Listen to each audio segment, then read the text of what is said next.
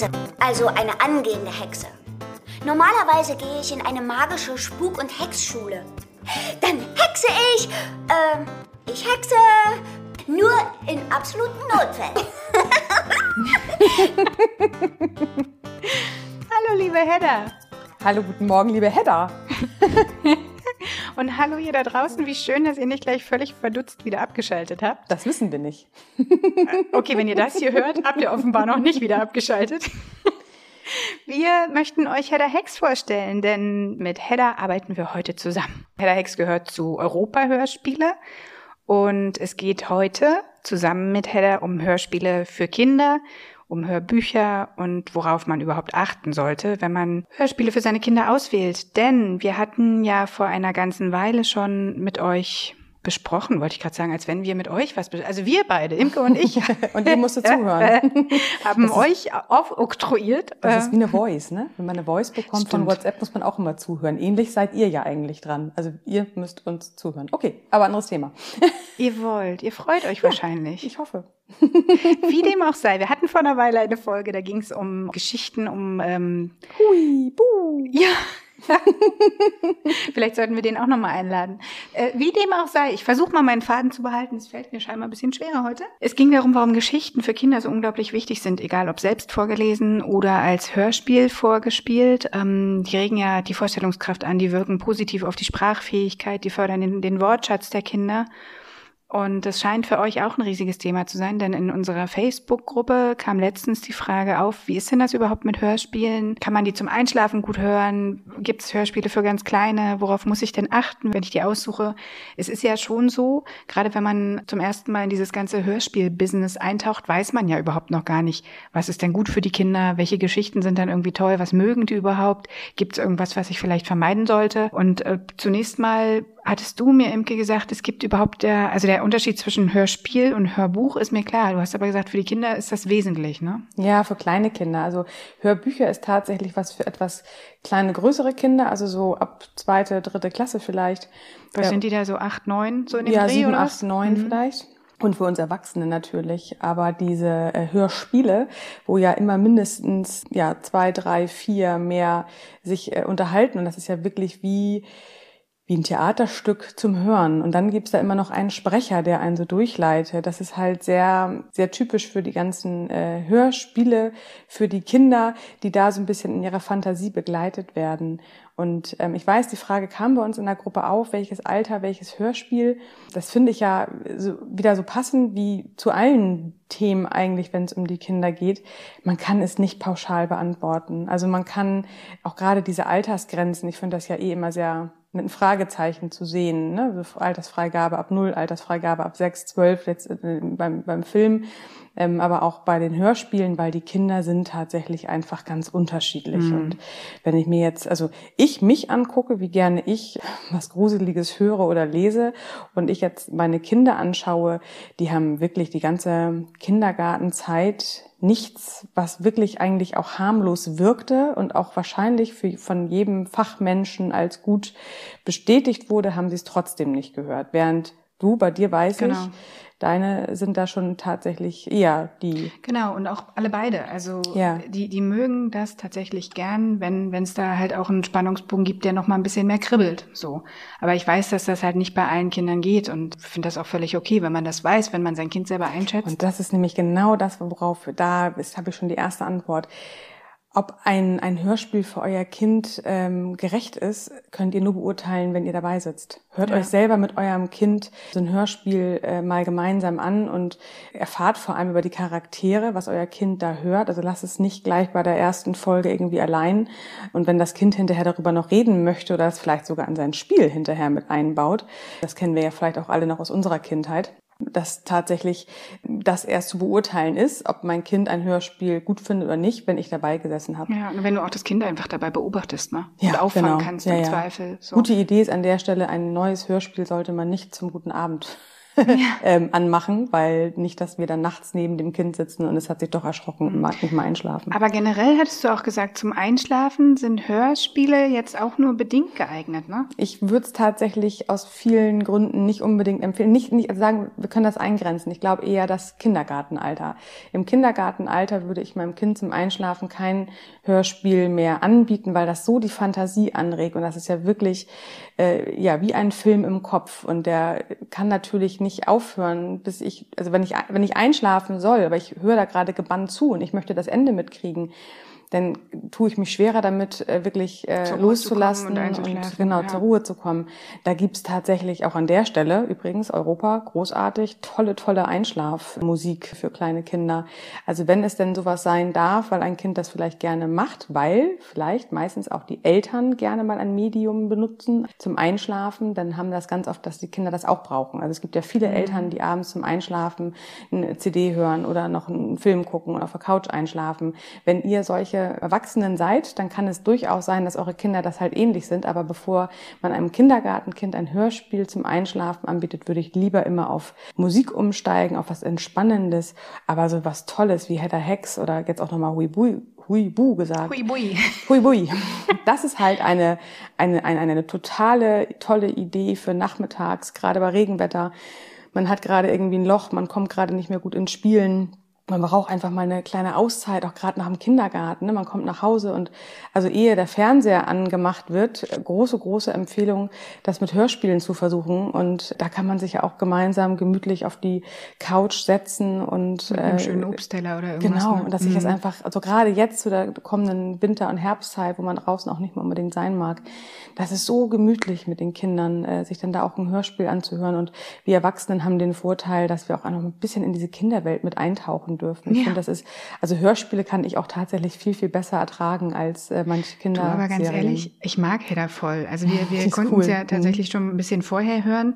Und ähm, schon als wir in die Huibu-Welt eingestiegen sind, mochte ich Hedda unter uns gesagt viel lieber als Huibu. Das ist halt einfach auch eine coole Socke. So und in den Hörspielen von dem Spin-off von Hedda geht's halt vor allem darum, dass sie nicht in ihrer Zauberschule ist, sondern zu Hause bei ihrer Familie. Also was passiert eigentlich mit Hedda Hex, wenn die in den Ferien nach Hause fähren? Das ist ganz süß, weil die Familie ähm, besteht zur Hälfte aus Hexen. Die Mama und Hedda selbst sind Hexen und der Bruder von Hedda und der Vater sind sogenannte Jorkel. Hat eine Weile gedauert, bis ich das Wort gelernt habe. Und mein Sohn halt so, nee, wieso? Das heißt doch Jorkel. So, was? Also der, der ist da mega drin. Ähm, und das sind halt so, die, die stammen irgendwie vom Yeti ab oder was. Die erleben halt ganz lustige Geschichten, weil natürlich sind dann, ziehen die um, dann ist der Nachbar irgendwie erstmal skeptisch und also es ist echt ganz süß gemacht. So, also ich höre es tatsächlich auch gerne. Ich kann das sehr gut. Und dann kommt mein haben. kleines Mädchen, Mama, warum kannst du eigentlich nicht hexen? Ja. oh ja, ich wünschte, ich könnte. Mhm. also bei uns hören es tatsächlich auch beide so. Der mhm. Kleine mhm. ist ja jetzt, der wird im Januar vier in zwei, in drei Monaten ungefähr. Und der Große ist jetzt gut sechs. So, die, die hören das beide echt gerne. Das ist schön. So. Was bei Hedda äh, eben auch schön ist, und das weiß ich, dass Europa da riesengroßen Wert drauf legt, ist, dass generell bei den Hörspielen eine Verlässlichkeit dahinter ist. Also wenn mhm. du wirklich dir die erste Folge mit deinen Kindern zusammen anhörst, dann kannst du dir sicher sein, dass in der zweiten, dritten und siebzehnten Folge nicht auf einmal irgendein Monster aus der Tür geschossen ja. kommt, sondern die sind halt wirklich verlässlich in ja, der Art wichtig. der Aufregung mhm. sozusagen. Mhm. Ich weiß gar nicht, wie man das nennt, aber es werden halt keine unerwarteten krassen Geschehnisse passieren so. Und was irgendwie noch ganz gut ist, ist, dass die Hauptcharaktere, die sind halt nie in wirklicher Gefahr.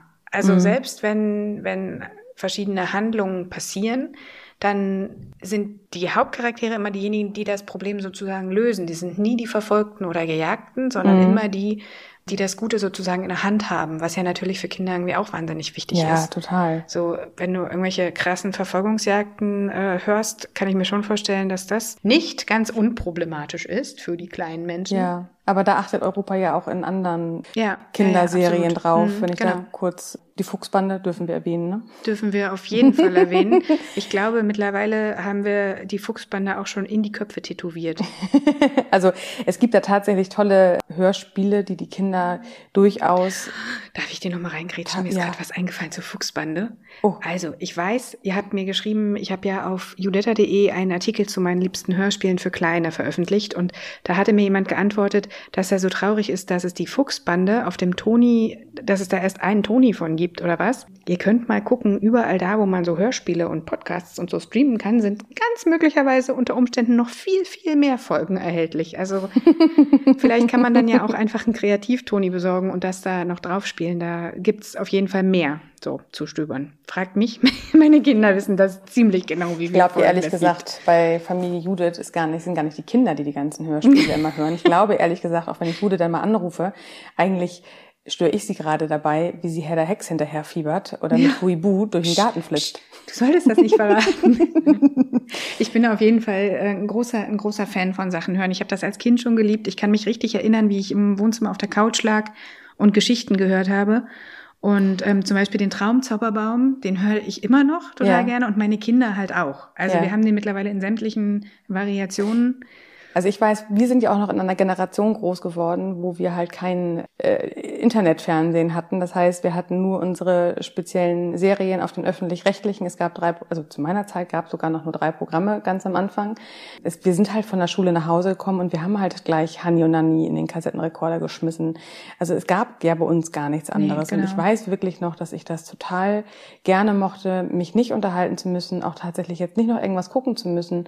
Ähm, also ähm, lesen war in dem dem Fall das Gucken. Und dass ich mich da einfach gemütlich in mein mhm. Kinderzimmer zurückziehen konnte. Ich mochte das total gerne, aber auch an der Stelle, solche Empfehlungen kommen von mir ja nicht immer ohne ein Aber. aber, der Aber würde jetzt an der Stelle sagen, auch nicht zu viel. Also wenn man das äh, lieben lernt, Hörspiele für die äh, kleinsten Kinder, und da meine ich jetzt wirklich explizit die Kindergartenkinder, kommt auch nicht bitte in die Versuchung und lasst das den ganzen Tag im Hintergrund laufen. Also ist es ähnlich wie beim Fernsehen. Also ein Hörspiel zum Entspannen darf gehört werden. Wenn das Kind aber wieder ins Spielen findet und wieder irgendwas anderes, was ich im Zimmer gerade macht, dann macht das ruhig aus. Also es sollte nicht zur Dauerbeschallung im Hintergrund mitlaufen. Das ist für die kleinen Gehirne einfach immer noch viel zu viel Beschallung. Die können das gar nicht so gut ähm, ausblenden und sich wirklich auf das eine konzentrieren. Das ist so dieses Multitasking. Das kannst du halt nicht wirklich. Du kannst nicht da ähm, einer CD folgen und gleichzeitig in deinem eigenen Fantasiespiel drinne sein. Und ganz viele Kinder neigen da auch echt zum schnellen Überreizen reizen und werden irgendwann auch nicht wirklich so gut gelaunt danach. Also Aber das, das gilt auch für Musik und sowas, ne? Das ist jetzt nicht nur hörspielspezifisch, sondern generell um eine weitere Geräuschquelle ja. im Zimmer, oder? oder ja, wie? ich glaube, das kennt man ja von einem selber, ne? wenn den ganzen Tag Radio dudelt und dann äh, quatscht noch irgendjemand mit dir. Also irgendwann, also wahrscheinlich ist das auch ein bisschen typabhängig. Also Erwachsene können das, glaube ich, noch eher miteinander in Verbindung bringen und ausblenden und Komm, sich auf ich eins sag nur die Lautstärke im Radio, wenn man rückwärts einparkt, ja? Ja, genau. Man macht mal kurz das Radio aus, das ist einfach zu viel Gequatsche. Genau. Da muss man halt auch mal schauen, wie, wie, also wie kann ich mit solchen Reizen umgehen? Ich kann immer nur die Empfehlung geben, wenn ihr ein Kind habt, was sehr aufgeregt ist und was sowieso schon schwer den Tag immer wieder verarbeiten kann, dann empfiehlt es sich tatsächlich eins zur Zeit, also entweder Hörspiel oder mit den Lego-Figuren äh, spielen. Und das ist ja auch das Schöne, es, es streckt ja auch so ein bisschen äh, den Tag. Also wenn dann gerade wieder Lego angesagt angesagt ist oder Puppenspielen, dann kann man da tatsächlich wieder auf Pause machen. Also das, äh, also, ne, also dass man dann wieder ins Spielen kommt und danach wieder ein Hörspiel anmacht, aber dass man das ein bisschen voneinander trennt und nicht halt parallel halt laufen lässt. So, das passiv wollte ich sagen. und aktiv. Oder? Ja. Kann man das so sagen? Ja, also weil das, das, mhm. das richtige Spielen mit Figuren oder weiß der Geier was ist ja eher was Aktives, während wenn du passiv was tust, das Hörspiel zum Beispiel ja. dich zur Ruhe bringt, genau. sozusagen. Und du kannst dich schön darauf konzentrieren. Während wir abends ein Krimi im Fernsehen gucken, lesen wir ja auch nicht nebenbei äh, in der Zeitschrift. Also kannst du machen, aber kriegst halt nur eins von beiden mit. Ja, das stimmt. Genau. Also Hörspiele an der Stelle immer eine ganz große Empfehlung, gerade für die kleinen Kinder eher noch als ein Hörbuch, Hörbücher, aber an der Stelle, wenn wir jetzt hier Mamas haben, die schon Grundschulkinder haben, das werdet ihr auch merken, dass das äh, kommt nachher eigentlich, ja, das schleicht sich relativ automatisch ein, wobei es auch immer wieder Kinder gibt, die äh, ihr Leben lang Hörspiele lieber hören als Hörbücher. Es gibt ja auch für uns Erwachsene heute immer noch Hörspiele, also auch das ist ja immer noch äh, da und ähm, tatsächlich gehöre ich dazu. Ich äh, kann mich mit Hörbüchern immer nicht ganz so anfreunden. Ich brauche auch tatsächlich unterschiedliche Stimmen, damit ich ähm, beim Thema bleibe. Ist gut. Dann noch einmal zurück zu Hedda Hex. Ihr findet Hedda Hex auf CD über die äh, Europa-Hörspiele oder bei den gängigen Portalen, wo man Darf ich da kurz wieder meinen Insider-Tipp geben? Den kennt ihr schon. Eugu, sag ich dann mal. Wer die App von Europa noch nicht kennt, googelt das gerne mal. Wir können das nochmal in den Shownotes mit Ja, reinbringen. das machen wir. Jetzt gerade, wo Weihnachten vor der Tür steht, tolles Teil für Kinder, um sich selber Hörspiele von Europa anzumachen. So, Entschuldigung. Das ist mein Aber persönlicher komm, ey, wenn, wenn du jetzt schon Eugo schwärmst, dann musst du halt auch sagen, dass du vorher, also wenn du dich in die App sozusagen einmal einloggst, dass du halt auswählen kannst, welche Themengebiete Ja, für deine Kinder alt, spannend sein genau. können, sodass die auch richtig, wiederum richtig in dem Profil nur angezeigt bekommen, was äh, auch von ihrem Fassungsvermögen, wollte ich gerade sagen, also von, von, von ihrem Charakter überhaupt für, für sie auch passend ist. Also Ja. wenn jemand Fußball mag, dann kannst du das auswählen. Wenn jemand Pferde mag, dann das. Pferdegeschichten, Genau, Prinzessengeschichten. das ist echt super. Ganz, ganz große Empfehlung, wirklich, also wirklich von Herzen und für- gehört hier eigentlich gar nicht her. Es ist eigentlich ein Zufall, dass es auch Europa ist, aber ich schwärme da wirklich mittlerweile seit ein, zwei Jahren von, weil das für kleine Kindergartenkinder, die nicht lesen können, ähm, einfach eine richtig, richtig gute Idee ist äh, Ja. zu den CDs, die vielleicht von den einen oder anderen nicht so ganz liebevoll behandelt werden. Stimmt. Gut, wir haben jetzt So. einmal Euro, wir haben jetzt einmal die Kauf-CDs und wir haben, was ich auch noch sagen möchte, alle gängigen Streaming-Portale, ähm, Natürlich. die Hedda Hex eben auch mit anbieten. Wenn ihr da reinhören wollt, dann tut das gerne. Wir wünschen euch wahnsinnig viel Spaß. Wir danken Europa und Hedda Hex. Hedda, alte Socke, komm bald wieder. Und ich äh, muss jetzt weg und ein Hörspiel anmachen. Also, ihr Lieben, kommt gut durch die Woche. Schön, dass ihr dabei wart. Schöne Woche, bis dann, tschüss. Tschüss.